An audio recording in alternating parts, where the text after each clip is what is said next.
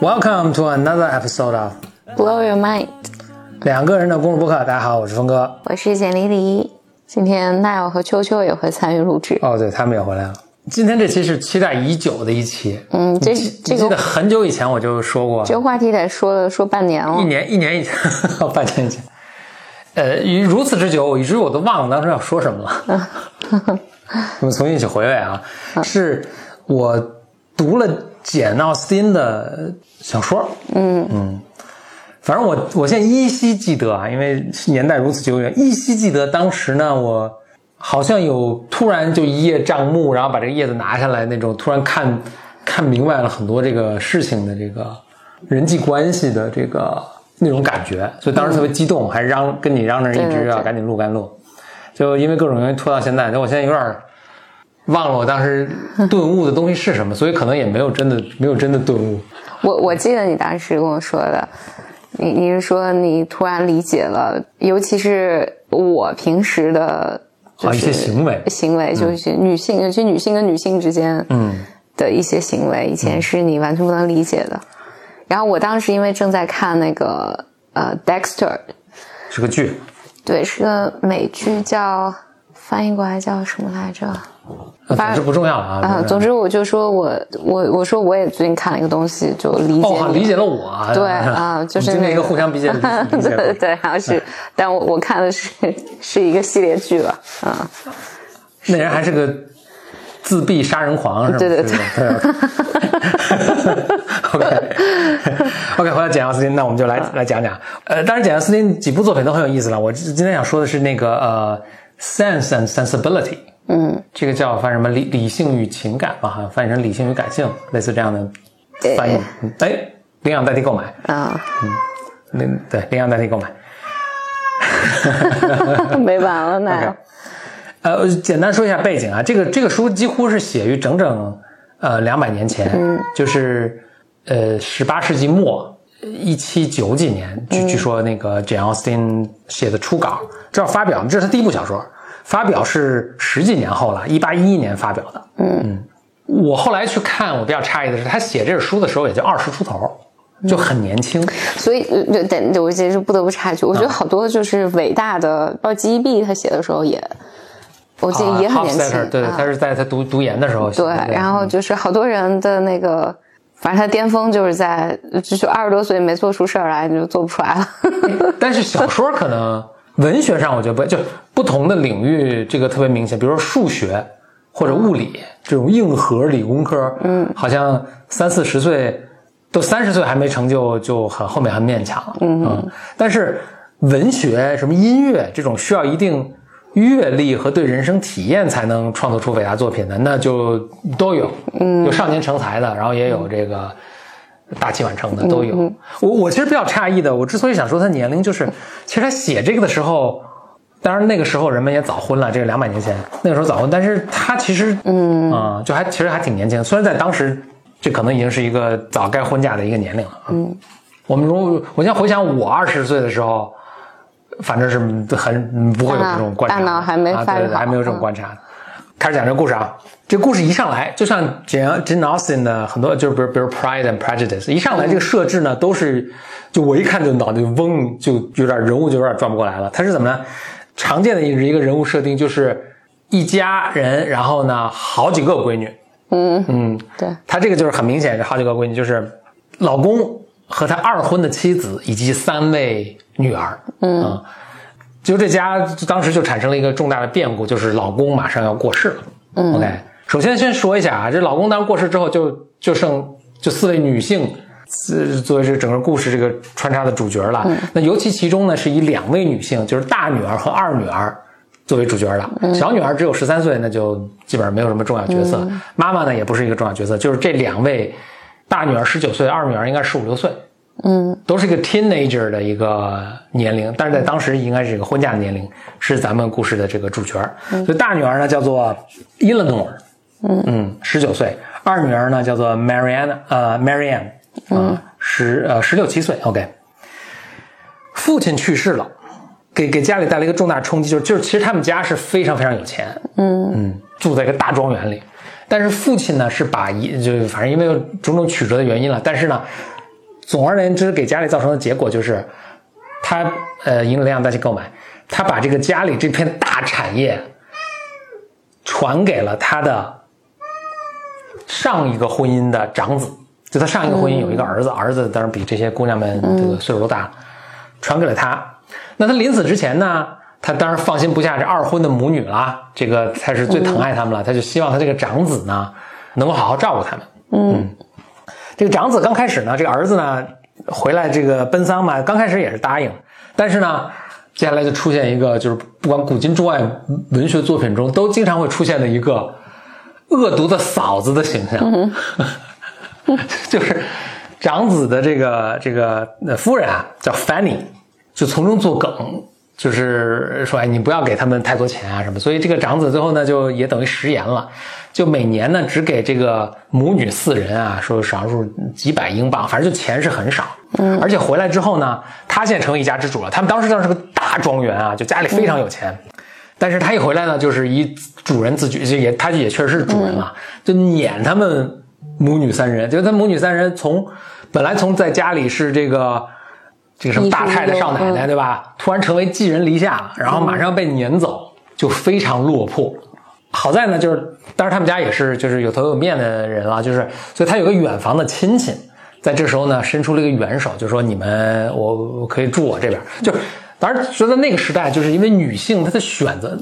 很少。英国对对对，她她她也不能出去工作啊，她也没有收入啊，所以她就她这个基本上就只能是一个被动的接受的这么一个状态。那她远房的一个亲戚呢，呃，就伸出援手，就他们就搬过去。搬过去之后呢，我看的感觉其实也是一个独立洋房，但是没法跟以前大庄园比了。就是他们去的感觉就很差，就是一个从天上一个到地下这么一个感觉。所以现在这母女落入这种窘迫的情境，他们唯一能打的牌是什么呢？就是赶紧希望这个大女儿和二女儿嫁得好。嗯，OK，这是整个这个故事背景的 set up，到这儿我还都能 follow。OK，嗯，啊，再往下呢，人物就开始复杂的出场，我就已经有点记不住了啊。但是呢，呃，我整理了 notes，所以我跟大家来 介绍一下接下来这个情节的发展。就在他们。被这个就是这个这个母女四人被赶走之前呢，不是那个他的那个等于是同父异母的哥哥带着嫂子来了嘛？同时又来的还有这个嫂子的一个兄弟，嗯啊，应该是弟弟吧？呃，也是咱们的一个接下来一个男男主角叫爱德华啊，嗯，那爱德华我看这个里面我得的一个印象就是这个，哎，这顺便说一下，就是我我觉得里面这个男性啊都。很一般，如果不是特别渣的话，就是很一般，就是让人没有特别深刻的印象，面目模糊啊，就是没有没有存在感。爱德华就是一个很典型的，我觉得没有存在感。其实他嫂子家也很有钱了，所以他们家也是对这个孩子寄予厚望。但他自己呢，就是没有什么特别大的远大的理想，嗯，然后人也特别木讷啊。它里面有一个情节就是哦，对。重要的点题得说一下，不，咱们主角是大姐二姐嘛，伊伦诺尔和这个 Marianne，我咱们说大姐大二姐啊，这两个就分别映射到这个主题上，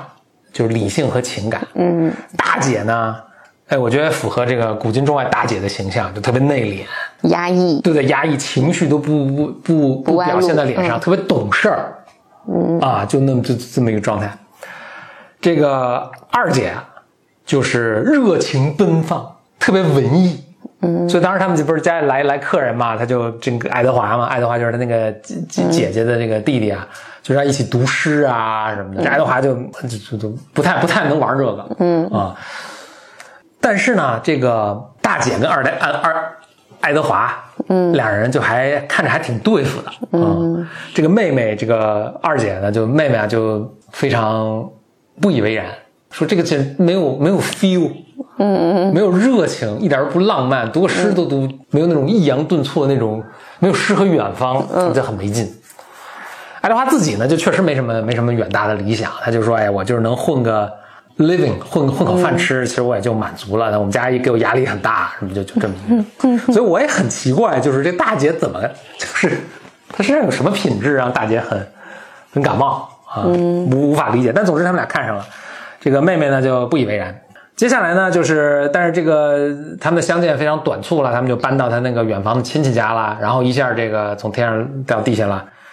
接下来你就能感觉到这个作为那个时代的女性就很被动，她没事就只能在家里待着呃，这个织织毛线啊，然后当然这个二姐还会读读诗啊什么的，但是就是只能等大家来，嗯，等大家来。那大姐也很想念这爱德华，爱德华也还还没有出现。在这个过程中啊，就是他们跟就是他们不搬到这个新地方了嘛，跟当地的这个社交圈儿有头有脸的人呢，这个呃开始结识了。嗯，尤其他妈很着急啊。嗯，他妈说这个我得赶紧把这个两位千金嫁出去，完这嫁的还得得好一些，这个来挽救我们家族的现在这个中落的这种场景，所以就开始认识了当地的这个比较有头有脸的人物，就认识了一位什么呢？认识了一位叫做 Colonel Brandon，这个 Brandon 上校。Brandon 上校啊，他是那个其实岁数不小了，三十多了，在这个时候，他既然是上校嘛，就是很有很有社会地位啊，也也住大庄园，反正 Brandon 上校呢，见着这个二姐 Marianne 就很喜欢。嗯，在我们现在看来，这是一个非常恋童变态的一个 对，但是在当时呢，是呃，那就是很似乎也很正常，所以家里人还挺想撮合他的。嗯，但是我们二姐，哎，咱们《红楼梦》里的刘二姐是不是也是？呃，不，就不管了。这二姐看不上这 Brandon，觉得这个老气横秋。结果他在这个二姐有一天在外面遛弯儿的时候啊，嗯不小心脚崴了，然后还碰上什么暴雨啊什么的，反正就是落入一个窘境。这时候呢，Brandon 出现了，啊，不是 Brandon 出现了，另一位这个当地的英俊青年，嗯，出现了，叫 Willoughby，是叫 Willoughby 吗？我看啊，Willoughby，高大帅气，会读诗，穷小子，路遇的这个美人受困了嘛，就是脚崴了嘛，哇，就抱起美人，嘣嘣嘣给抱回家了嘛。全家人一看都很激动，就了解一下这位这位青年的情况，果然是特别帅气，也是来自于非常非常好的这个非常有钱的家庭。嗯，他这个这个高大青年呢，跟这个 Willoughby 呢，跟咱们的 Marianne 呢，也就看得很对付，就是公然的约会，然后一起读诗，全村人都看在眼里，就觉得他们是不是已经私定终身了？他们确实也是，这里面就有个很很很，就是咱现代人可能不太能理解的设置，但我理解是啊，就是说他们俩之间呢私定终身也得海誓山盟一下，如果没有海誓山盟呢，这个也不算数。这个外人看就看他们那么卿卿我我，这可能在当地是当时社会这个这种情感非常压抑、情感不外露的社会，就是他们觉得就是他们可能已经是私定终身了。嗯，然后呢，这个二姐呢，这个整个行为举止，甚至跟她大姐之间的沟通，也都言下之意就是我们这已经是板上钉钉，就是跑不了的事儿了。所以大家都就所有人都这么都这么这么认为。然后接下来突然帅哥不辞而别。哦，对对，咱们这个 Brandon，嗯啊，这个上校同志，当然是你就很郁闷了啊。但是作为绅士嘛，你也你你你就就好像那句话什么，在战场上和爱情上一切都是公平的，嗯，那就是咱们竞争上岗嘛，嗯。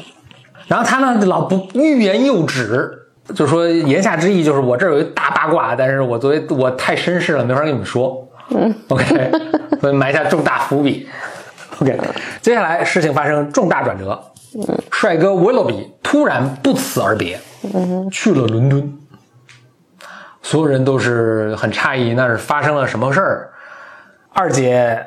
玛丽安同学呢，也腹背受敌那种感觉，因为她有，她也很郁闷，不知道发生了什么。但是呢，她跟别人又得装的就是这 under control，对吧？这个这这这个这这这个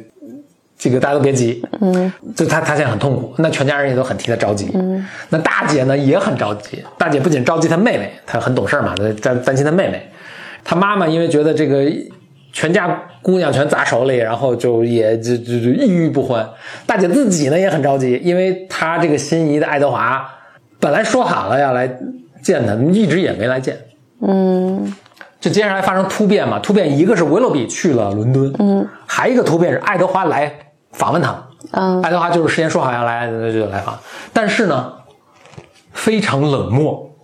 好像以前的这种这种呃，但是他们以前是有点朦胧了啊、啊，他们这个见面很短，但是以前的那种暧昧，啊，突然好像都蒸发了，嗯那么大姐也就很郁闷了，所以现在全家这一家女性都非常郁闷。哇，你绝对不想生活在那个家庭，那种 不想不想做客那个家庭，就是妈妈很郁闷，觉得这个姑娘们的身世都没有着落。大姐很郁闷，因为爱德华来了，但是非常意外的冷漠。嗯，但是她作为自己的身份，又是个又是当时社会的这种的女性，她她又她又不好意思直接问。嗯，二姐也很郁闷，跟这维勒比本来都已经都啊，而且全村人都知道，哎，突然不辞而别。嗯，所以全家现在都很郁闷。然后 Brandon 这时候说：“我有一大八卦，但我也不跟你们说。”这个呃，Brandon 也跑去伦敦了。呃，好像出出了些什么急事也跑去伦敦了。到这儿我都还能 follow，再往后我就有点乱了啊。再往后呢，就是又有远房的亲戚来访。OK，其他几个的在里面扮演什么角色，我是没察觉出来，然后这个我也没法 follow。但是有有一位其中在里面扮演了一个重要角色，就是一位叫 Lucy 的女同志。嗯，Lucy 过来就跟那个大姐 Eleanor 就表现特别亲密，就说了很多，但是。一左一右，一左一右呢，这 Lucy 就说出了说这个爱德华就是那个大姐新喜欢的那个那个男生，就是胸无大志那男生啊。说爱德华跟 Lucy 早年在爱德华，就 Lucy 的老爸是爱德华的老师，嗯，所以爱德华在跟 Lucy 老爸这个求学的时候，就跟 Lucy 好上了，然后他们俩曾经私定了终身，嗯嗯。然后接下来就一大堆情节，我就完全没 follow。但是结论就是，伊勒诺尔就是掐指一算，put two and two together，搞明白了这个情况，就是说，OK，爱德华当时来对我很冷漠，是因为其实他因为有私定终身这个茬儿，所以他很纠结、很犹豫，但不知道该怎么，就这事不知道该怎么办了。嗯，但是爱德华由于自己很绅，虽然胸无大志，但是还是很绅士。所以不能毁自己当年虽然是无知少年时候的婚约，OK。然后呢，伊勒诺呢，同时我就老觉得伊勒诺是能够 read，就是能读别人的 mind。伊勒诺呢又没搞明白说 Lucy 是知道这个情况，所以故意来恶心他，并且呢 假装跟他特别亲近，亲近，把这个消息透露出来。好像说这种消息不能随便跟别人说的，就是私定终身的，就真的是私定。啊，就就是你们俩的事儿，就不能天知地知，你知我知，就这样，但不能随便说。但 Lucy 既然去说了，这也是有一个大 message，就是让他赶紧退场。嗯啊，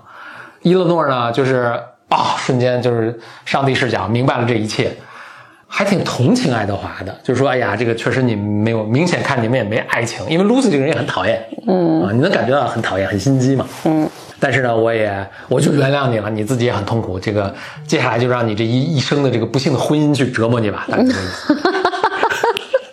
OK，所以伊勒诺就说：“哎呀，这事儿就算了啊。”接下来又出现一个转折，他们不是投靠着远房亲戚吗？远房亲戚看他们一家人都整天愁眉苦脸的，哎呀，说你们也别愁眉苦脸了，咱们全家去伦敦玩吧。而且你们喜欢的男生不也都在伦敦吗？咱们去看看到底什么情况。那一家人就很高兴就去了嘛。一去去大 party。party 上，二姐就见到了他那个威勒比那个跟他们就特好的帅哥，结果发现威勒比当然很很冷漠啊。同时，他们发现惊天噩耗，威勒比已经跟伦敦当地的一位非常有钱的女孩子订了婚约。话说，我也觉得挺什么，就是他怎么想跟谁订婚约就对 呀，人家身世那么好又有钱，为什么要看上他？嗯。他当时就这个二姐当时就也很痛苦了，嗯，所以现在明显就是大姐的婚事也黄了，二姐的婚事也黄了。在这个时候呢，刚才不是说那个 Brandon 也也来伦也来伦敦了吗？Brandon 就来来访，就上校同志来访。上校同志说：“哎呀，这个我不是之前就暗示过我有一惊天大八卦嘛？那我现在跟你们说了。”Brandon 说：“说我以前也爱过，啊，我也爱上了一位女孩子，但是因为我们全家人反对，他们全家不是反对，他们就是。”他不是很有有头有脸的人物嘛？就他们家，他们家就把那女孩子硬嫁给他哥了。嗯，他自己就很郁闷，就参军了。后来也当成上校了。回来回来之后呢，他们家人也过世了，他哥也过世了。所以他回来之后还想找他那个初恋。嗯，结果发现就是因为他他不是嫁给他哥嘛，婚姻特别不幸，颠沛流离，后来就离开离开他们他们家，就在外面流浪。都等他回来之后。他们家也凋零差不多了，然后这个女孩子也不没有声没有音讯，嗯，他就到处找，最终找到她了，但这个女孩子已经病入膏肓，快死了。有。啊，这是他初恋啊，但是呢，他他有个女女儿，嗯。啊，这女孩也不是他哥的，反正就，哎，我记不清，反正就他他育育有一女，他就安置了这位他初恋情人的后事嘛，然后他就把这个女孩子接回来，就自己抚养。嗯，听起来 Brandon 是个很好的人。哎，接下来的来再听啊，这个 Willoughby 同志就出现了，就诱骗了这个女孩子。哦，嗯，就就跟睡了这个女孩子，就这女孩子怀孕了。啊，嗯，哎，好像是，哎，对对是，所以他说，Brandon 就说当时他就要赶紧赶到伦敦，因为这女孩子失踪了嘛，跟 Willoughby 还怎么，反正就他赶到伦敦要再处理这个事情。嗯所以，所以是 Brandon 就说，所以说这个 Willoughby 这样不是什么好鸟啊。嗯 Willoughby 出了这个事儿之后，家门弄得这个呃弄满城风雨嘛，非常这个家丑不可外扬。就 Willoughby 这孩子啊，其实他自己没什么财产，财产都是他姑姑还不是他姐姐，反正就他他们家另一个亲戚的。本来说好的是呢，这个财产以后会继承给他，所以 Willoughby 就是也花钱大手大脚，老带着那个跟 Marianne 二姐当时谈恋爱的时候。老说哎，这鱼塘也是你的，什么这鱼塘也是你的，老婆干这个事儿啊。他说这是这全我们家的。以后，结果呢，他出了这个事儿之后，所以他挺坏的。他当时跟那跟那个二姐谈恋爱搞对象的时候，还还在那个去诱骗别人。嗯出这个事儿之后，他们这叫肃清家门，就他们就把他就是取消了他的这个继承权。嗯结果 wulobi 也是因为出了这个事儿，也大大惊失色，就逃来到伦敦，想赶紧找一个富婆啊、结婚，这样能够这个下半生有有有这个有有收入嘛啊，所以就是这么个情况。所以 Brandon 就说：“哎，这是一个惊天大瓜，来跟大家一起吃。呃，以前我不说呢，因为呃，就我跟他好像情敌嘛，我说了好像我这个我栽赃他一样。那现在呢，反正这事已至此了，所以我现在就就跟你们说了吧，所以你们也不要不要觉得太可惜。OK，Brandon、就吃吃说这个大瓜，这是这条故事线。然后另一条故事线就是 Lucy 一行人，就是刚才说 Lucy，Lucy、一行人呢去拜访这个，就是母女俩他们的那个呃同父异母的哥哥。去拜访呢，但是 Lucy 其实心揣心心怀鬼胎了，她就要把她跟那个爱爱德华这个私定终身这个事儿给搞定了，嗯，给夯实。所以 Lucy 呢就跑去，咱们记得刚才有一个人物叫 Fanny 嘛，就是那个同父异母哥哥的，哎，我我说着都乱啊，我不知道大家听了没有，反正我当时纯纯纯乱了。嗯，Lucy 过去要去找她同父异母的哥哥的嫂子，不是哥哥的媳妇儿，就是 Fanny，、要去跟 Fanny 把这个事儿挑明。嗯，因为 Fanny 是那个爱德华的的姐姐啊，对对对啊，要要把这个挑明。嗯，结果一挑明，结果 Fanny 和他的妈妈，就爱德华的妈妈，母女都怒了，就是说你怎么敢私定终身？嗯，就是把爱德华叫过来，而且这个 Lucy 这个好像也是家里比较贫寒啊。就是爱德华嘛，小的时候不懂事儿，就随便私定终身了。不知道这个私定终身只能定一回，就他们就把爱德华叫过来，说你赶紧把这个修掉啊，把这个反悔掉。哎，爱德华这个平常挺懦弱的一个人，哎，这时候特执拗，说不，为什么呢？其实他也没有爱情嘛，本身也没有爱情，他自己也很后悔。但爱德华想，就说这么说，就是这好像对 Lucy 影响不好，所以就 就跟家里人闹翻了，就说我非要娶 Lucy 不可。这也是很奇怪。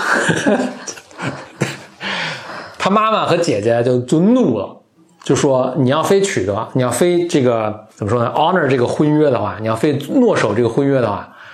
那家里的遗产你碰都不要碰。对对，你一分钱都不要想了。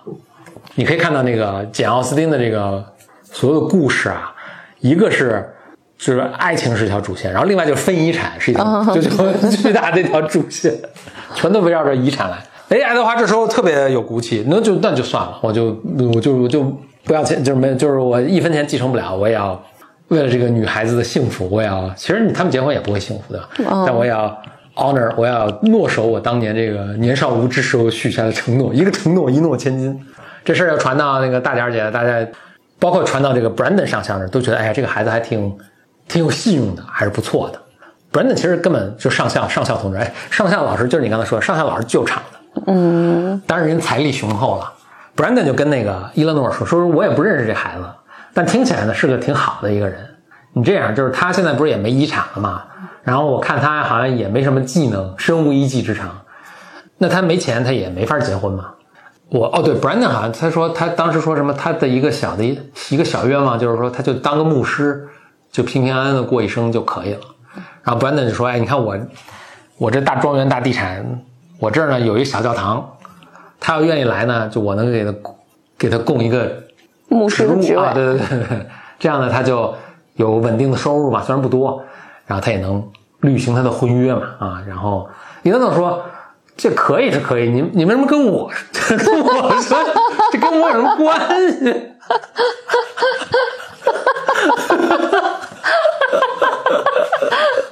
啊，布兰登说说，因为我也不认识他，我这么去呢，我怕伤了他自尊心，就好哎像呀施舍来的这个。然后你不是跟他还比较熟嘛？你们好歹认识嘛？你去跟他很委婉的说这个事儿，他说不定就答应了啊！我怕他拒绝。伊勒诺说，伊勒诺说说行啊行啊，他去去跟那个 Brandon 说了，Brandon 当然也很很开心了。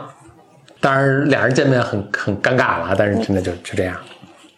剩下就是大结局部分了。我们去大结局了。啊，对，就很快马上进入大结局了，很快这个这个我觉得收场也是特别快啊，但是马马上基本上就是一些把一些这个松散的这个头绪啊，现在把它理理理清楚。现在基本上情况当然也很简单，就是二姐 Marianne 呢，呃，很喜欢这个纨绔子弟渣男这个 Willoughby，但是 Willoughby 呢现在弃她而去，然后去追富婆了，但是这个事儿基本上也不是很可惜。嗯，Brandon 呢很喜欢 Marianne，但是 Marianne 看不上这种老古董啊。嗯，大姐呢很喜欢爱德华。但是爱德华呢，这个、死脑子啊，对对对，一定非要跟那个跟那个，呃，也算他青梅竹马的，非要跟他好。嗯然后呢，Brandon 出来呢，给了爱德华一个工作啊，基本上这这个到这儿啊，然后接下来迅速大结局，OK，迅速大结局是什么呢？二姐 Marianne，那现在也这个了无牵挂了，然后就出去逛啊什么的，结果又淋了雨了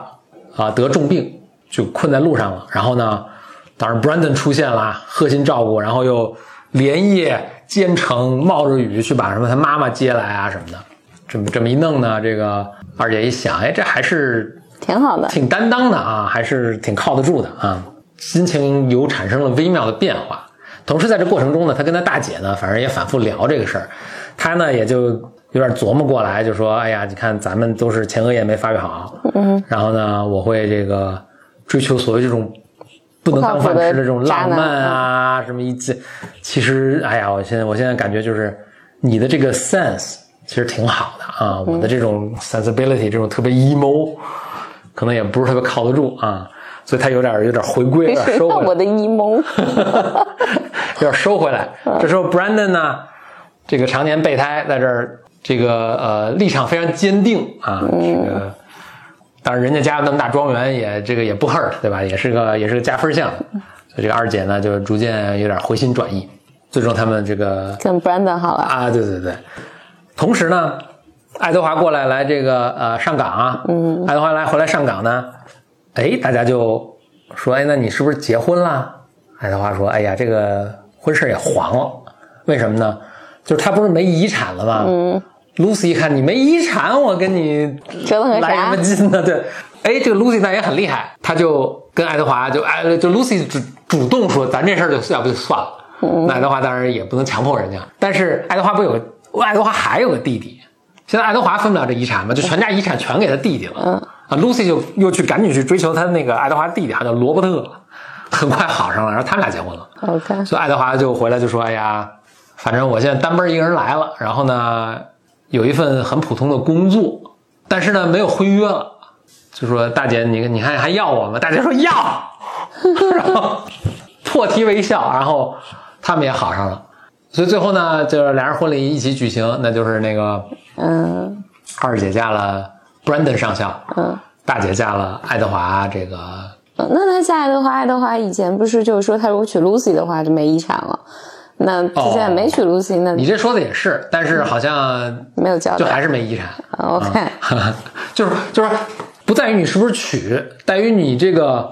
违反母命 OK，啊，不听妈妈的话，是是因为这个给你这个什么，所以你最后虽然没娶成，没娶成也不是你自愿的，对吧？是人家姑娘不跟你好，嗯啊，所以他妈妈可能还是怀恨，就所以呢，那他们这个一家人反正就幸福的生活在一起，妈妈这个心头的这个夙愿也得得以达成了，嗯。OK，就是，嗯，但但他这个结尾结结的特别快，很突然，怎么二姐突然就心回转意了，就没有没有个过渡，或者过渡感不够强嘛，嗯，这个这故事就结束了。这个我我在想，因为我我有点记不清了，是不是 Pride Pride and Prejudice 那呃里面、，Pride and Prejudice，对，那个里面也是有一个很类似很类似的啊呃也是有个那个 Darcy，就是 Darcy 是也是这么个，就是一个 Brandon Brandon 这个形象，就是好特严肃，然后又老气横秋，什么大家看不上，然后后来发现 但是家里特有钱，对对对对，然后特绅士，然后最后就他他其实最靠谱，嗯，后来就是美国又拍了一系列那个 B.J 单单身日记，不知道你看过没有？啊，不是这种 Diary，对哎对对对那个哦，那个是根据那个也那个他基本也是这个原型，也也是这个单身的女孩。这个是不是就逐渐引引这个演化到后来的霸道总裁的那个？那个呃，反正反正那 B.J 单身日记也是，他就喜欢。就这个 Darcy 就看起来什么古板啊，就是不苟言笑啊，就无趣嘛。他就喜欢他老板，然后他老板就是那种跟他调情啊，什么乱七八糟的。然后但，呃，反正最后进的 end of the story 就是这个 Dar 就是 Darcy 就是那个这这个这个，对对对，他很靠谱。然后那个是风流浪子，还不停的来招惹他啊。我有几个感慨啊，一个一个是就这帮人真是每天没事干，就是 没没有正经工作，就衣食无忧，呃，就忙活谈恋爱，就是就是谈恋爱，然后就等着谁来拜访我什么，就这样。当然这那个时代嘛，就是这，所以所以就是，当然那个简奥斯汀本身也来自于这样的背景家庭对对对，可能就是吃吃穿都保不上，可能也也没工夫谈恋爱，嗯，或者或者简奥斯汀对穷人的爱情是什么样，他也没没概念，没概念，嗯还有一个那个主题呢，我觉得很有趣，就是说他简奥斯简奥斯汀在这个作品中，他表现比如说理想的男性，或者不说理想吧，但就是你说靠谱男性，或者大概是什么样？我觉得就是一个也是古今中外都出现的一个角色，就不好反面的一个角色，就是小白脸儿。嗯，尤其男性啊，就特特别特别特别特别浪漫，特别帅气，一上来会往往会吸引这个女性的这个注意力，但是最后发现这不靠谱。嗯嗯，这是一个反复出就全中外都出现的角色。然后呢，最后靠谱的男性都往往是他有点缺陷或者不那么完完美的，比如这个人无趣啊，岁数大呀、嗯，就在最后都是这都是往往是这这种人。我我觉得也是因为这一点，所以我听你讲这个整个故事的时候，我会觉得这就是二十多岁的女孩写出来的东西。对，所以有人说这个简奥斯汀，这是 Jane Jane Austen 的第一部小说。有人说这小说其实呃是有漏洞的，或者不不是那么完美。呃，这当然没有完美，就是说就就问题比较大的一个一个作品，也也可能是。哎，但是回到说咱们以前录过一个一个作品，就是《小妇人》。嗯呃，那个也是二姐，你看，就是那个二姐，哎，是二姐吗？是二姐。哎，她最后结婚的那个对象也是一个不太完美的一个人，就好像我我就是书中啊，就电影中，大家别看电影，电影里面还是属于帅哥，就书里面他也是一个好像不是那么有意思、岁数比较大。的一个什么德、德文教授，嗯。啊、就这样。哎，所以现在人们再去那个改编这个，把它搬上荧幕的时候，往往会把这些男性更美化一些。嗯可能是真就是迎合现代人那个审美，就是你不能不能太差啊、嗯。但实际上他那个原来作品中对这些人物其实是比较比较苍白无趣的。嗯，这个我我觉得有点像以前，因为我姥姥那辈的看男生就说、啊、这个男生老实，就这是个优点，就是他比如说嗯不会表达，嗯。不会穿衣服，然后老实巴交，嗯，嗯，这男的还还挺好，他挺老实的，啊就挺不。会花言巧语，对对对就这这些都不是不是一个好的品质，其实。嗯，然后但实际上这不意味着，比如他不会表达，然后不苟言笑，或者老一代他们说这这个男生很老实，嗯，不一定是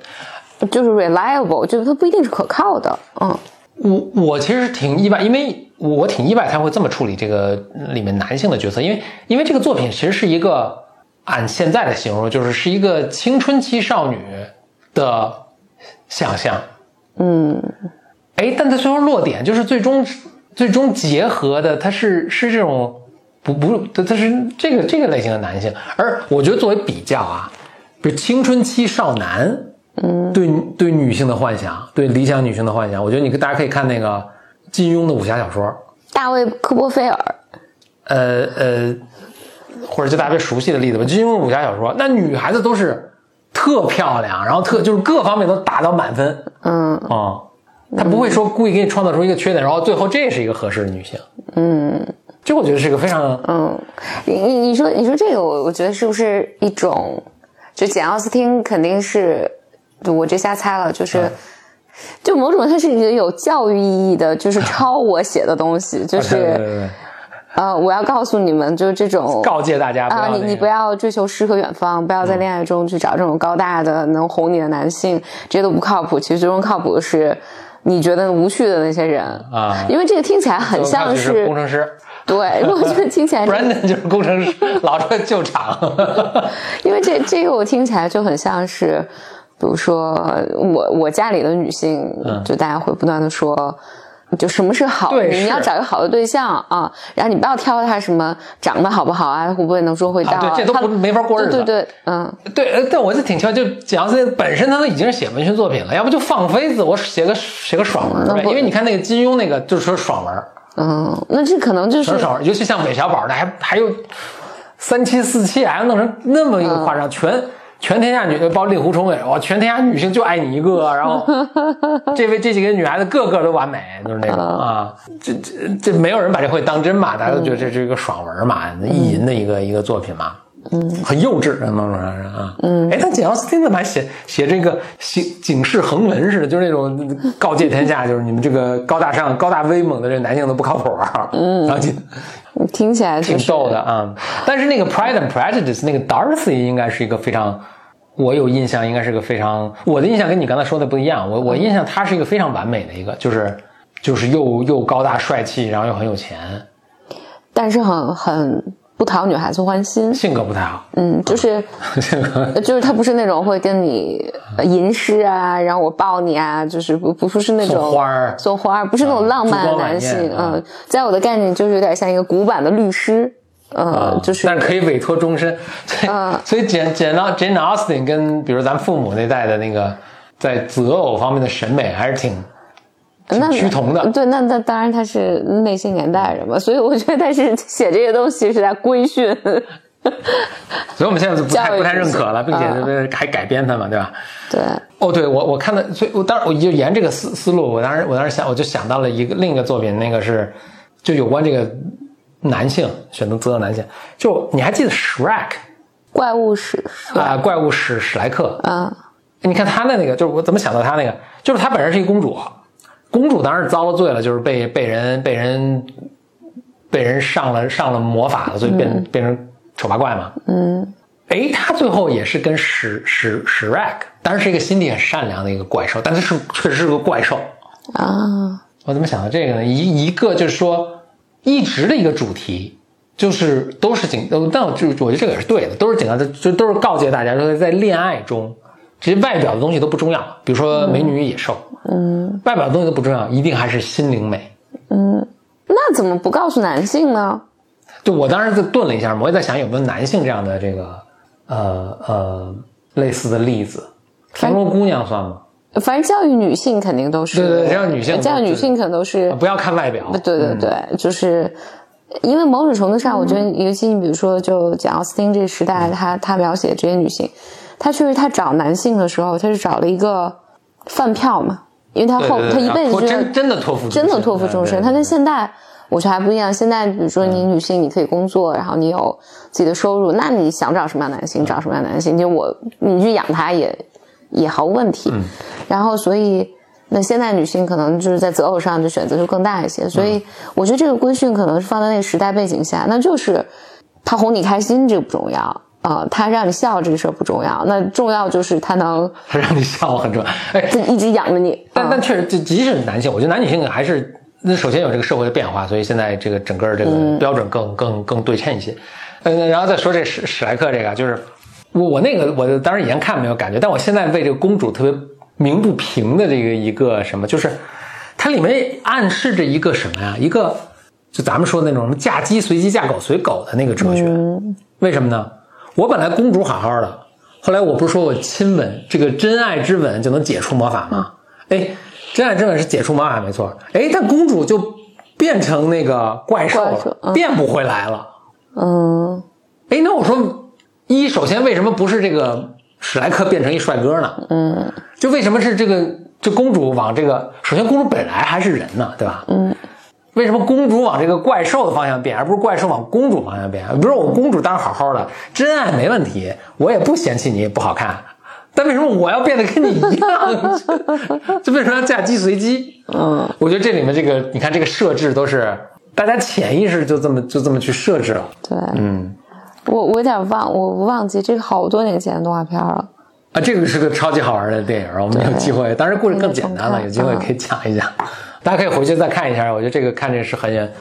有不同的感觉。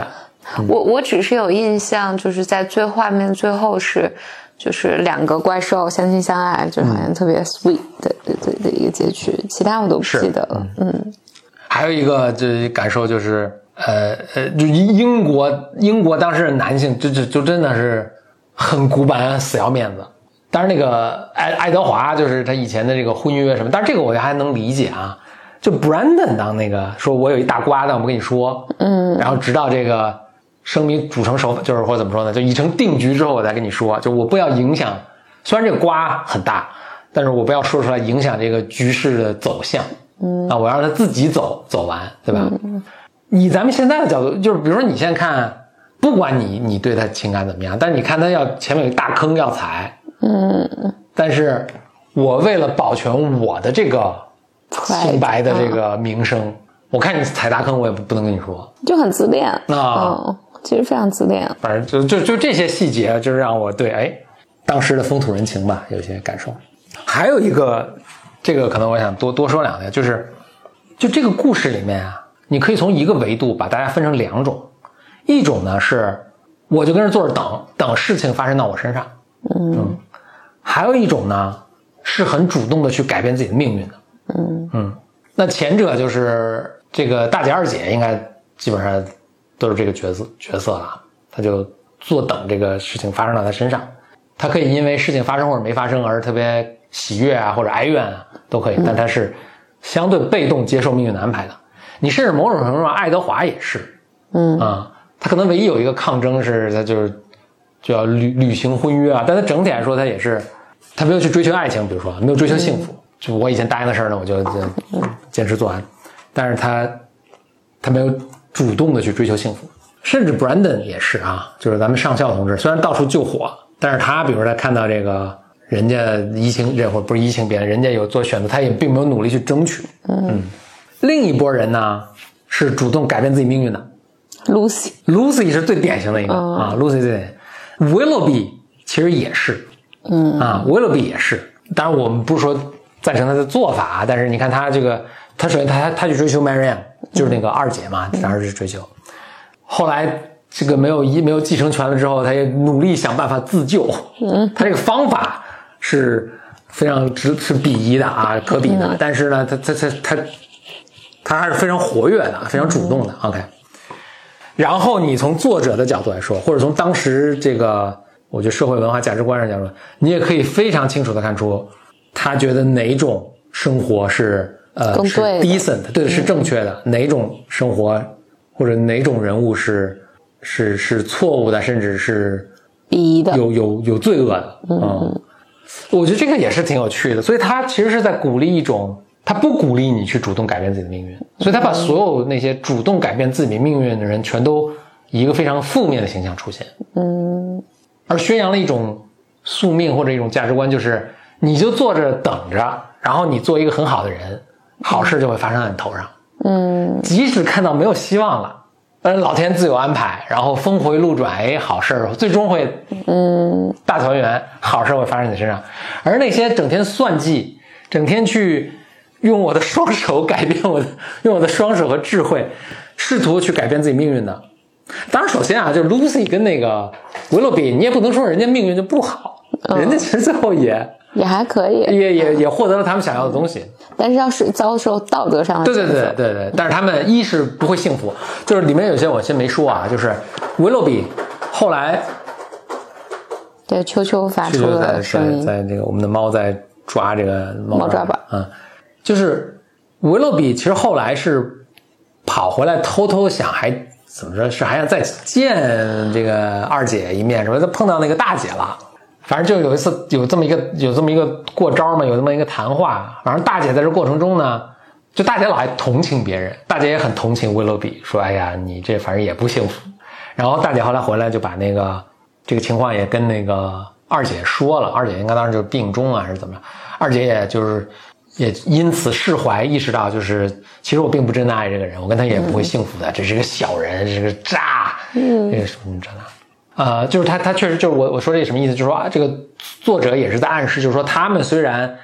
机关算尽，就是好像也获得了他们想要的东西，但是其实他们是不幸的，并且是可耻的。我我觉得你说这个，我觉得我从小接受教育也是这个，就你要安静的做一个好人，就不要张扬，不要去，不要主动追求，主动追求，不要索取。对对对，不要索取，不要去，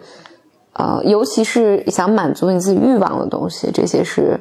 啊，你你的追求是可耻的，嗯，所以这这也是我觉得女性一直被教育，就是你不要主动去追求男孩子啊，就当然现在这些都在改变，对对对，就我觉得这个确实是不太符合现在的审美的。其实现在的审美是，如果一个人就跟这坐着，然后好运就落在他身上，我们其实并不是很赞赏这种，你可能会羡慕他的运气，但你并不是赞赏这种，不会赞赏这种人生的选择和性格，嗯。嗯，反而你会觉得他是一个，哎，那样代替购买。反正你会觉得，就是凭什么他，对吧？或者是你觉得他是一个一个更弱的一个一个角色？嗯，我我倒不是觉得是弱，我是觉得他会把你变成一个特别委屈的小孩儿，就是我特别乖的遵守一切规则，嗯，两代替购买，就是我特别乖的遵守这些规则，为什么好事不发生在我身上？啊，我这么我这么懂事啊，我这么懂事儿，然后为什么却被那些机关算尽的小人拿去了机会？所以这个好运，所以这种好的生活，其实是给你作为你去遵守规则、循规蹈矩的一个奖赏。但事实上，事实情况就是，而且他把你让你认为你去满足自己的欲望是可耻的。就是为自己去谋求这种幸福是可耻的，嗯，然后你就只能特别乖的等待被安排，嗯，人就特别容易变成一个特别委屈的小孩儿然后你就特别看看不惯那些就是能够特别张扬的生活的，嗯，满足自己欲望的去大胆追求的这些人，你会觉得他好像好像他们做错了什么事，但其实其实这些人。应该遭雷劈。对对对，但结果，因为他并不像我这样这么 behave well，然后，但是他却获得了，就他却争取到了，就是更有钱的生活呀，或者更就我一直是三好学生，对对对，他还整天这个旷课，跟老师顶嘴，不完成作业，对，怎么能他？对，嗯，所以我我我自己觉得这些，我我不觉得我们完全修正了这个事儿，就包括审美上完全修正，我觉得没有，我觉得大体上还是。教你，你就安静的做个好人，然后那些比如说对自己欲望的追求啊什么的，这些都还是错的事情。就这这个我我印象特别深，是我在想我刚上大学的时候，其实我特别想进入一些社团，但是我就有这种耻感，我觉得我如果要去主动的去呃说我想进哪个社团，或者我想去争取哪个职位或角色，我都觉得特别羞耻。嗯嗯，就觉得这不应该，嗯，我我不应该这么做，嗯，这这个我我觉得我花好多年来克服它，就是我要为争自己来争取一些东西啊。但是现在我觉得确实是有转向，只觉得是有转向，就大家会开始鼓励，尤其是女性，你你你去为自己争取权益啊，这不丢人，你表达自己的欲望不丢人。我我看的他就是我，当我。在品味这个故事的时候，然后得到刚才说的这个感觉，我就在想，就是这个故事，就是这还是一个非常受欢迎的一个作文学作品，嗯，就很多人特别喜欢，而且每过那样代替购买，就是每每过十年二十年就被搬上荧幕一回，每过十年二十年搬上荧幕一回，就可见它的里面的它的这个 message，它的这个传递的东西是打动很多人的，两百年了，打动很多人。但其实以比如说你如果从 Joseph Campbell 的那一套，说什么英雄之旅的那个角度去看这个故事，它是一个非常奇怪的故事。就是首先这里面的人几乎没变化，嗯，唯一变化的就是 Marianne，就二姐，从一个以前特文艺变到一个现在就更更更踏实过日子的这么一个人。嗯，有有可能他是有这么一个变化，大多数人都没变化。然后另外我们的主角，我们的英雄是完全被动接受命运的。而其实 Joseph Campbell 里面他特别重要的一点就是，没自我，我得对，我得成长。然后我成长的一个大的什么，就是我主动承担责任，我主动去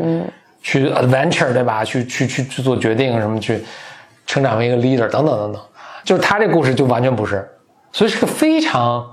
脱离了至少那个 Joseph Campbell 那套理论的，当然这个他比 Joseph Campbell 早很多了啊，脱离了那个框架的一个故事，哎，但是大家也很欢迎他，也也很喜欢他，就是所以可能 Joseph Campbell 那套也也是一个非常片面的一个理论啊。我自己的感觉就是，反正今天咱咱俩聊的时候，我我就觉得这就是代表着某种规训，嗯嗯，对女性的规训，对男性的规训，就是对女性规训就是。反正欲望是可耻的，因为我觉得我从小也也会被这么教育，就是你喜欢男生不要喜欢那种那个特能说会道的呀、特帅的呀什么的，就这些都不靠谱。然后你就得找老实的，嗯。这个我老觉得，难道不是一帮男的去钻传出来的这么一个价值观？因为否则这个大多数大家不都没戏了？似乎我我我现在想来，就女性长辈一直都是。从小这么跟我讲的，那怎么解释说像他这样的作品到现在社会，甚至比如在英美的这个呃社会，这个这个这个语言体系下还是很有生命的？大家就是尤其现在的女性在看这个作品，都觉得都多压抑、多憋屈啊！谁还会认同里面的这些角色呢？和他们的这个这这这行为啊，这种思想？我我自己觉得，如果它的核心是这个的话，就是告诉你。女性，你不要那个。还是说这里面有很多东西我没放？我我没看懂。我觉得就这一点，他好像就是在在在在讲这种，你不是恋爱脑不靠谱嗯，然后你最后还是踏实要找个过日子的人，嗯，就这个好像是一个亘古不变的那个。当然，那个当然这是他的第一部作品了，他写这个时候才二十岁。嗯，那个《Pride and Prejudice》。呃，好像那个女那里面的女主角，我的印象是就有更多的这个自己主动的一些什么东西。然后她最后的一部作品叫什么《Persuasion》，大家都说那个作品是比这些更好，嗯啊，但好像并没有更 popular，没有没有更更更流行。大家说可以应该先去看那个，但是我我真的看了他两个之后，实在是有点这个。吃不消了，那那有可能，我觉得是更，可能他自己也成熟了，他就对对。但在那那个年代，我觉得你就更，你比如说，你如果女性更更成长的话，她肯定是更就更独立啊，追求自我啊什么的，那就必然跟整个社会这个，就大家还是恐惧这些变化的，嗯，就不 popular 是这个有点更更有点像一个。我跟大家讲讲一个道理啊，教说的这么一个，对对，然后也是符合绝大多数人那个这种女性啊婚姻的想象的，所以有可能是这个原因。我我当年，当年 这可能真是当年，因为这去应该是去年的事儿，就读了这个东西。我我以前确实没读过的，但是这个作品这个振聋发聩了，这个如叫什么如雷贯耳，如雷贯耳对。嗯，但我确实没读过啊。但是看完之后呢？我是问了很多 Bimers，我说大家有没有看过这个？好像大多数人在看这个的是高中和大学，就十几岁的，就是差不多简奥斯汀写这个图的这个年龄，十几岁、二十岁。呃，中国是这样，美美国大家也是一般都是高中的时候去读读读这个作品。所以我也其实挺想听听 Bimers，就大家可能听这个节目，分享分享你当时看了这个，或者你现在对这个作品的一些现在是怎么看的？嗯嗯。可以在我们我们在我们的 BYM 群里大家聊一聊，也可以发邮件给我们啊，我们的邮箱是 BYM Club，这是一个词啊，BYM Club at outlook 点 com。大家还经常问到，就说怎么怎么入群？现在进加入我们 BYM 群就是就一个方法，就是找到已经在群里的 Bimer 拉你入群，因为现在群规是只能拉自己现实生活中认识的人。嗯，所以一般的方法就是大家可以炸炸自己的朋友圈啊，看能不能炸出已经在群里的白门，一般都能找到。哦，真的？嗯，很多都能找到。我想回回到那个什么上，就是我现在想，我我小时候看《飘》，嗯，我我自己唯一印象，我觉得飘那个，因为是在南北战争时候的那个背景嘛，嗯我觉得飘里面的那个女性就 Scarlett 是一个复杂的多的女性，就是那个女性很强大的一个女性，对对对，啊嗯，然后包括她的那个爱情，我现我现在我现在细节已经忘了，但我的印象里面，就是她的爱情也是复杂的，对，就是、嗯就是她的就就是没有这个简奥斯汀的这种。反正简奥斯汀就是你 portray 出来这种形象，就是那种田园乡村，然后反正大家就天天想要怎么嫁，然后就一八零零年的英国嘛，对对对，这这种生活。然后简奥斯汀呃不是那那个飘，它里面的爱情也就男性女性都复杂，嗯嗯，然后以及我现在我我我有点忘了，因为他最后是和一个那个什么 Mr. White，就是那个人，我就记得他们俩那是对很小的我，我就是比较小的时候读的他，就是觉得还是挺就 blew my mind。他并不是比如说你情我愿，然后我就是我我就记得那个最后那个 Mr. White，就是简奥斯汀又回来找他，然后我就觉得 Mr. White 就表达了一个。反正就是没有答应他们俩，呃，他就没有答应他们俩在一起，但是他又是一个相对特别复杂的这个感情，就是我也爱你，但是我现在有点记不清了，但好像就是什么 Frankly I don't give a damn，Yeah 啊、然后而且以及他们有一个特别清楚的认识，就是好像你的这个生命这阶段，反正你有你要 achieve 的东西，我有我我有、嗯我要 achieve 的东西，虽然我们相互吸引吧，嗯，Yeah I don't give a damn。然后他最最后 Scarlett 就我就记得觉得是一个。哇！我当时觉得这个女性就是经过这么多东西，然后最后她就说 “Tomorrow's another day”，对对就是就是这一套里面就关于女性的这种 toughness，然后还有那个以及 Scarlett，我记得她也不是个传统的女性，就是她其实是 fight 很多东西的。她是真很复杂，因为她一上来的那个她的那个形象是就很漂亮啊，然后是很交际，她就是很。反正不是个被动的形象，就她是有很很深刻的一个成长和变化，可能受了很多苦啊，然后就遭遇不幸啊，然后变成一个很 tough，变成一个深刻的，更深刻的。就刚开始觉得还有点儿她有点是个 shallow，浮躁，对对对对，可是是有点肤浅，对，嗯。但后来变成一个很强大，包括经营他们的那个什么庄园还是什么，对，然后包括因为里面那个男性，包括那个 Mr. White，就是他也不是一个。就是这种有点非黑即白，就是你要不然就是个浪荡公子，你要不然就是一个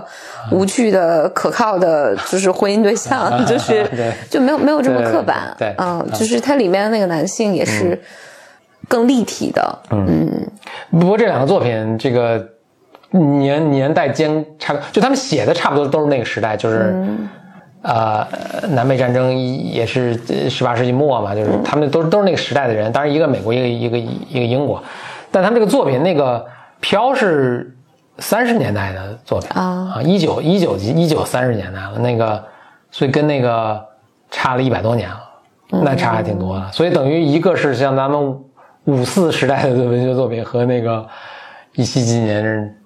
有什么某个文学作品和那个《红楼梦》之间的区别啊？嗯嗯，那那那那差别还是太大了，那这个时代完全不一样。不过现在就是你你你你在讲这个简奥斯汀的时候，就会会因为我前一段时间还看了一些，其实我大大就是大概率我都不太喜欢看这种呃，就是英国古代古装嗯，剧，就是英国古装剧、英国清宫戏、哦，对对对，然后就 这英国古装剧英国甄嬛传，对他，他他就是大家每天就是几个女的跟那嘤嘤嘤嘤嘤嘤嘤，嗯，然后就总是伴随宫廷着生活。对，总是伴伴随着大庄园，然后这种女性之间的勾心斗角，嗯。嗯，然后想怎么嫁一个什么样的男的，呃，就是我我就不太喜欢看。然后，但我前一段好像看了一个，看了一个叫什么，大意是生命不息的，也也是我现在不记得是英国还是美国，反正我觉得应该是英国吧。就是也是家里有几个女儿，然后从这个女儿出生，然后她会遭遇什么样的事情，反正就，但她她那个那个剧是我并不推荐大家看了，因为我也觉得挺一般的，但我当然坚持也看下来了。嗯就是她差不多就是这个女儿，她比如说成长到他刚开始就是他妈生他，然后他就脐带绕颈啊什么，哎就死了，死了这游戏就重重来，然后他妈就又生他，然后就是他这个日，他这一生过好几遍。过了无数遍啊。嗯，然后就是他有点像就是你跟打游戏一样，就是打、啊打到哪关看能打到哪关，啊，但哪哪关哎嗝能不能打到八十岁那关？对对对，嗯。嗝儿之后他就会再重来一遍，重来一遍。然后这里面就好像就修正了他很多，他在这里面还挺有趣的，就包括他去见心理医生，嗯因为他每次就是重新打这个游戏的时候，他 somehow 就能 sense 到，就是在他上一次死亡这个节点，嗯就就 something wrong。嗯，然后他会，比如说有有有一次，就是他是因为天花，就是他们家里来了一个，呃，一一个女的，她去参加了一个什么游行，然后就是一个一个欢庆吧，然后所以他再知道这个点，他就知道这个他能躲开，他能躲躲开，然后但比如说他在这儿躲开的方式就是，呃，他无法阻止这个女的过来拜访，然嗯。后但是他就什么背后踹这个女一脚，这这个女的滚下楼梯，没有办法去参加那个大的集会，哦嗯，然后所以大家就觉得你这有行为问题，所以咱们周围有行为问题的人，其实都在舍身救大家呢。然后行为怪异，其实都会救大家。对，所以他在这里面就也包含着他，啊、他的人生就是各种分叉，就比如说遇到一个这种浪荡的男孩儿，然后怎么就生了孩子，然后就怎么就他人生就完蛋了，然后又重来一遍。那这有个问题，那怎么才算一个好的人生呢？他这个最终就是怎么算是过一个完美的人生？反正最终这个剧就演到了，就是他怎么避开了所有的坑，然后最后完美的活到了巴尔多在沙滩上。呃无疾而终，嗯，这个就是完美。对对对，他就大概讲了这么个过程，但是这里面就充斥着，就是就这个年代的这个女性，她在里面就人生她要踩多少坑，啊就有多少可能性，她就嗝屁了。嗯，明白。对，然后 What's the point？对我我看完我也觉得 What's the point？就我为什么要把这个看完？然后，但但整体上啊，整体上我我就是好像对，就这这一系列的其实都不是特别，嗯，都不是特别感冒，嗯，但是飘，比如说是一个，飘还是我我觉得是是个很有力量的作品。对，至少小时候对我影响非常大一个、一个作品，就是他他他更更更符合就 Joseph Campbell 的那一套，嗯，一个英雄之旅的那个，所以我确实就挺好奇，就是说一些更老一些作品，他们这个价值观其实跟我们差这么多，他是不是就逐渐失去生命力了？然后再过再过那个五十年，真的没人看。比如我我这个哪天也可以录一个，我记得有一个那个我那天是读庄子，嗯庄子有一个，应该《三言二拍》里面写过这个故事。庄子有一个很著名的故事是什么？就是庄子，庄子跟他老婆感情特好，反正就说了感情好啊什么的。然后那个庄子还是怎么说说，反正我死了你也再嫁人吧，没关系。他老婆说：“我绝对不嫁，你怎么能说这种话？就不可能什么的。”哎，过两天庄子真的就是发疾病去嗝儿了。嗯嗝儿了之后呢，这他他们夫妻感情真的是很好嘛，那就披麻戴孝嘛，就是就祭奠，然后那个哭得死去活来。然后这时候有有一个有人来访，就是仰慕庄子的这个学识，想来这个请教。哎，帅哥公子不远万万里而来，一来说，哎呀，这么不巧去世了，就差几天没见着。那时候我也表达一下我的这个敬意吧，我也在这儿跟大家一起这个守灵。就守的过程中，跟庄子的这个算算遗孀了吧，嗯，没来二去就又好上了。好上之后，那个好像他们他们也想这个这个亲密啊，还是怎么着？哎，突然这时候这个帅哥公子闹心脏病，眼睛要背过气去了。哎呀，说这个嗯，这也没法救了。说我确实有有解药，但这个药没带在身上，可能就要永别了。妻子就很着急啊，刚刚爱上这个人，然后怎么就要永别？说你你到底有什么解药？我们这儿药也很多，来我给你找。这公子就说：“我我这药真的找不着，我这药必须是活人的心脏吃了才能解药。”他说：“那那说说我们我们以前我们家呢，我们家是我是公子嘛，那我们就他们会找个什么死囚啊，给他每犯病找个死囚给斩首，然后吃这个心脏就能活。但我现在到这儿来。”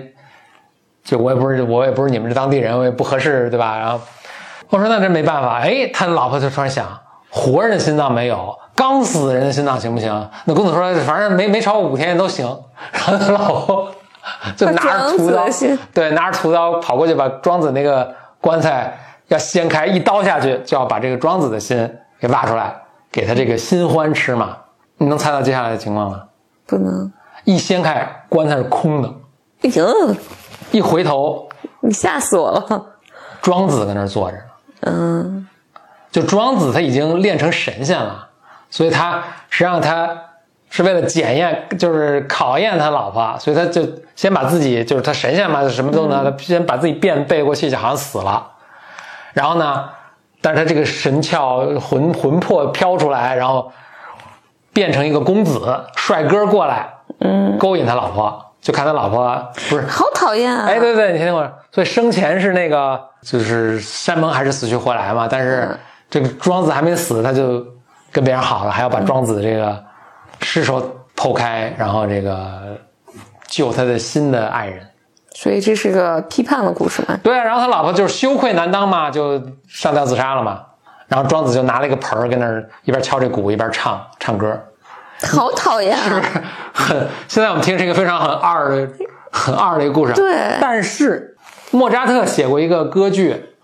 哎，是莫扎特吧？写个歌剧。几乎跟这一模一样，也是哥俩好像跟还跟自己的老婆一起度假，也是聊到这事儿，说死了之后这个谁这个能守着谁时间长一点儿什么的，然后这女性都说没问题什么的，就是我们就只爱你一个，然后哎他们俩怎么也假装死了，然后也扮成这个远道而来的商人，然后也跟自己老婆好什么，就一模一样的故事。啊，好讨厌啊！对对，所以就中中西方都有这样的故事。你说，因为因为我觉得你这反过来想嘛，就是首先你不信任你老婆，嗯，然后其次呢，那难道你不应该是你为了你为你都嗝儿了吗？你难道不是应该为你老婆后半生着想？然后理论上来讲，就是那我死了，然后你你现在又遇到一个爱你的人，对吧？嗯，然后我还能为你的。就因为反正我死，我这心脏也没用了嘛。然后那 那我我还能为你的这后半生的幸福有一些贡献，这应该是废物利用啊。对，那如果我我觉得就是如果这个性别倒置一下，嗯嗯，就是这个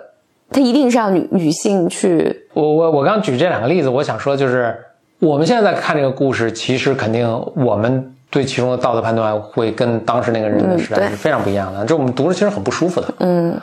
你这有欺骗，你为什么要用这种方式去考验你的爱情？这都是吃饱撑的的一个人，所以这个价值观是有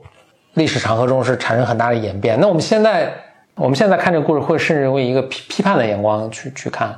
是不是这些故事逐渐就慢慢没有生命力了，然后大家也就不再去传颂这些故事了？嗯，希望吧。嗯。我我我这么来想，就是那个 B J B J 单身日记啊，因为他出了两部，我我怎么觉得好像就是去年下半年我还就找出来我看了一下，嗯，他其实就讲了这么一个陈词滥调，我都没看过，我只知道这很有名，但是没没反反正就是这个单身女性，其实它就是一个那个呃，就是简奥斯汀的这个翻版，就故事原型嘛。就是这个电影有是十十几年前的了一个吧，二十年前了，很很老了，很老了。反正总之也讲，就是这个花花公子不靠谱，靠谱的就你看不上，然后但最后哦，二十年前的，二零零一年的电影，嗯，最后你就发现，哦，这这个靠谱的才是靠谱的，就是这个无惧的嗯男性，当然平平淡淡才是真。它里面也是这种，呃，就跟跟你刚才说的有点像，就是也是这个。靠谱的这些些，其实达达达西的这个形象，我忘了他叫什么了。嗯，就他也知道这个女的喜欢的这个老板，因为以前也是，反正他们俩有什么过节，他知道就这个，就是哦，也有大瓜，对对对，也有大瓜，但我就憋着不说。对，然后，但你看的时候，我记得我以前小时候看的时候，也是觉得好像挺爽的哦。你看。这才是真爱。我觉得大家大家是有一个心态，就是我愿意看那些风流倜傥的人倒霉。嗯，对对对。然后，啊就……但我觉得应该是男的有这个心态，就是我没那么风流倜傥，但我跟那小风流倜傥帅哥倒霉啊，活该。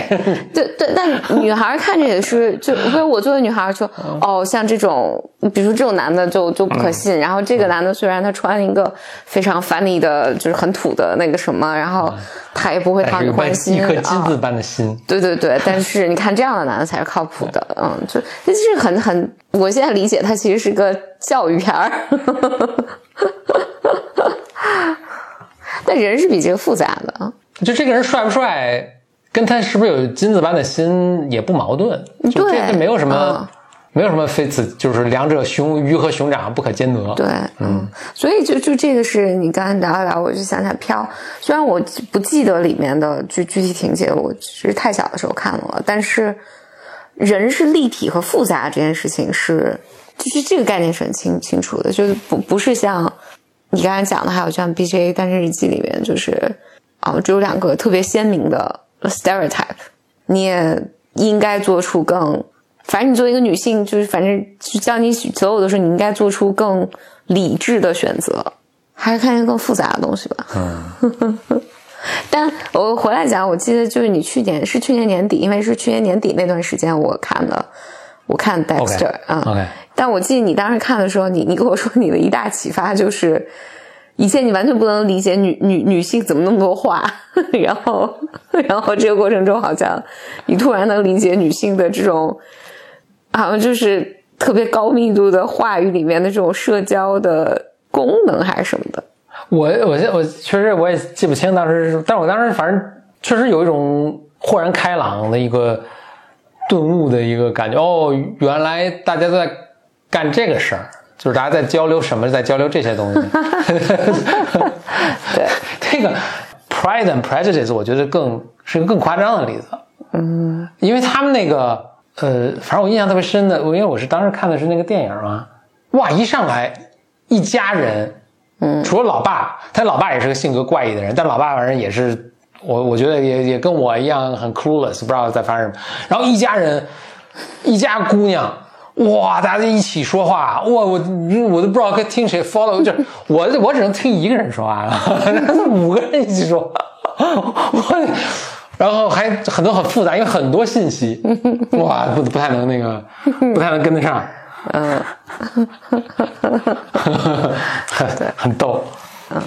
我当时因为在看 Dexter，啊，我在现在没想起来他的那个中文名字，因为那 Dexter 是一个，他其实是个。哎，叫嗜嗜血，呃，嗜血法医。哦，对对对，他其实他他的明面上工作是个法医，但是他就是他无法控制，就是他必须要杀人，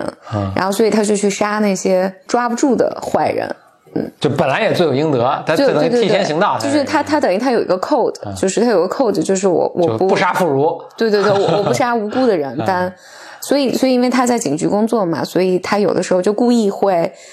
遗漏一些证据，使得就是警察无法抓到，然后他这样他能去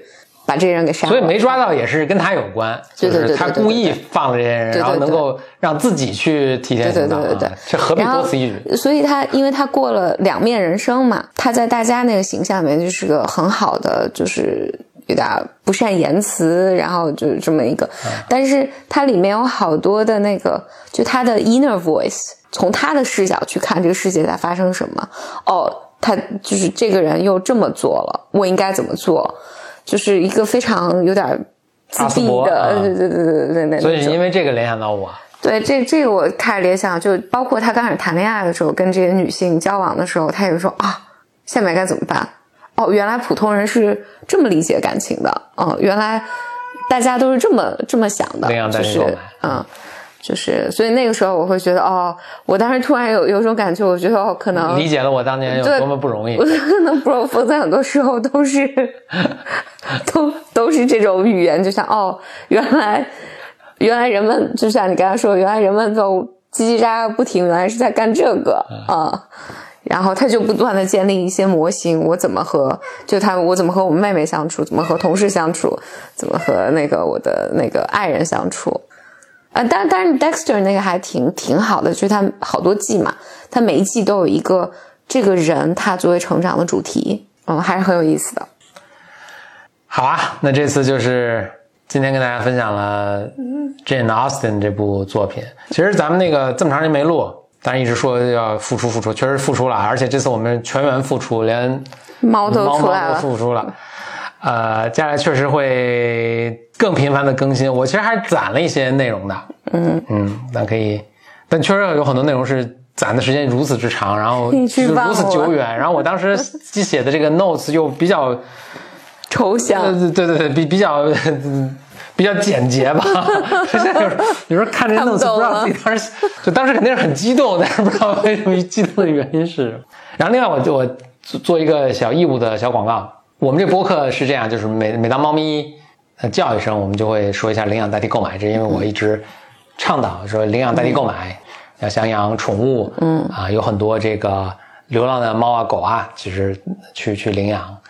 对你来说，就跟购买一只应该是是没有区别的，它给你带来的乐趣是一样的。但是对他们来说，其实改变他们的改变他们的命运，所以领养代替购买。然后我就想做个小广告，就是我也鼓励大家多去看看那个有一个有个